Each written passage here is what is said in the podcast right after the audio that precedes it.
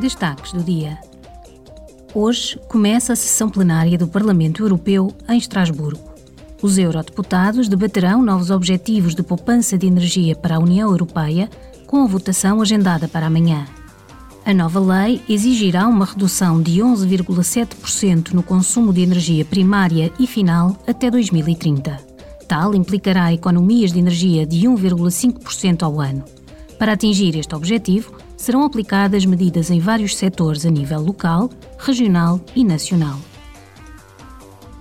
Amanhã, os eurodeputados debaterão a proposta de ato legislativo da UE sobre a restauração da natureza. Uma vez que não houve maioria a favor do texto atual na Comissão do Ambiente, da Saúde Pública e da Segurança Alimentar, na quarta-feira os deputados votarão a rejeição da proposta da Comissão Europeia. Se a proposta não for rejeitada, os deputados votarão as alterações apresentadas pelos grupos políticos ou subscritas por um mínimo de 36 deputados.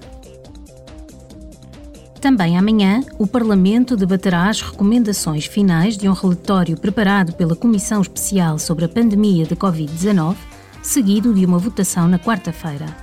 O relatório analisa o impacto da crise e a eficácia das medidas nacionais e da UE apresenta propostas específicas para colmatar as lacunas na resposta à pandemia, a fim de melhorar a gestão de crises e ajudar a preparar a União Europeia para futuras emergências sanitárias.